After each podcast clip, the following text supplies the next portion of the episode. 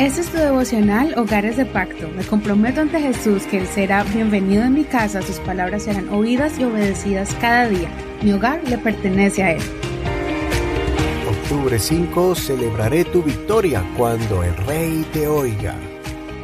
Salmos capítulo 20 del 1 al 9, versión Reina Valera actualizada 2015. El Señor te responda en el día de angustia. El nombre del Dios de Jacob te defienda. Él te envía ayuda desde el santuario y te sostenga desde Sión. Tenga en memoria de tus ofrendas y acepte tu holocausto. Él te dé conforme a tu corazón y cumpla todos tus planes. Nosotros nos alegraremos por tu salvación y en el nombre de nuestro Dios alzaremos bandera. Cumpla el Señor todos tus anhelos. Ahora reconozco que el Señor da la victoria a su ungido. Le responderá desde su santo cielo con la fuerza liberadora de su diestra. Ellos confían en carros y aquellos en caballos, pero nosotros confiamos en el nombre del Señor nuestro Dios. Ellos se doblegan y caen, pero nosotros nos levantamos y estamos firmes. Salva, oh Señor, que el Rey nos oiga el día en que le invoquemos. Este es un salmo que muchos cristianos dedican a personas en momentos especiales porque está basado en la esperanza del poder de Dios actuando a favor de la persona a la cual se le está deseando la protección y las bendiciones de Dios. Uno de los deseos es que el Señor le conceda los deseos de su corazón y de su vida.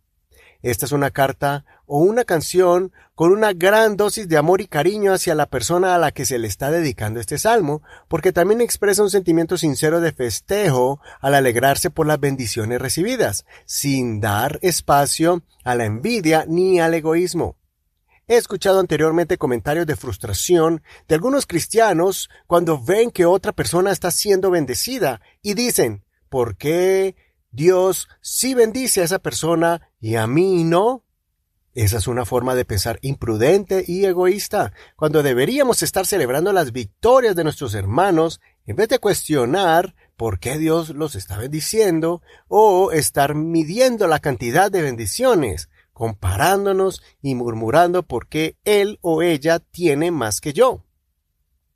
Recuerda que las bendiciones vienen de diferentes formas y maneras, que cada hogar está pasando por diferentes etapas que las demás familias y que los procesos espirituales son diferentes del uno al otro. En el afán de buscar nuestra propia prosperidad, muchas veces nos olvidamos de la bendición que existe cuando celebramos las victorias de nuestro prójimo. Ejercitemos esta noble virtud de llorar con los que lloran y gozarnos con los que se gozan, como le escribió el apóstol Pablo a los romanos en el capítulo 12, verso 15. Es por eso que alguien dijo que cuando hagas tus oraciones, primero pide por la de tu prójimo y por último pide por tus necesidades. Pues de esa forma estás poniendo primero a la otra persona y así desarrollaremos aún más el don de la compasión y la misericordia hacia el prójimo te darás cuenta que cuando pides por otros, verás que tus propios problemas se hacen más pequeños, nuestra preocupación mengua y aumenta el amor por nuestro hermano y hermana. Para concluir, recuerda este pasaje de Romanos 12:10 como un consejo acerca del trato entre nosotros como familia de Dios. Ámense de corazón unos a otros como hermanos y que cada uno aprecie a los otros más que a sí mismo. Eso está en la versión La palabra Hispanoamérica. Considera, cuando alguien obtiene un logro, me enojo de frustración porque yo no lo he recibido todavía, o comparto su alegría como si fuera la mía. Reconozco que la victoria de mi hermano es merecida por su arduo trabajo y porque Dios le concedió su petición. Soy tu amigo y hermano Eduardo Rodríguez.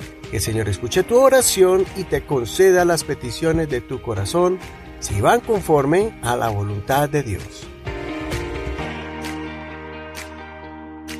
Este es un ministerio de la Iglesia Pentecostal Unida Hispana El Reino.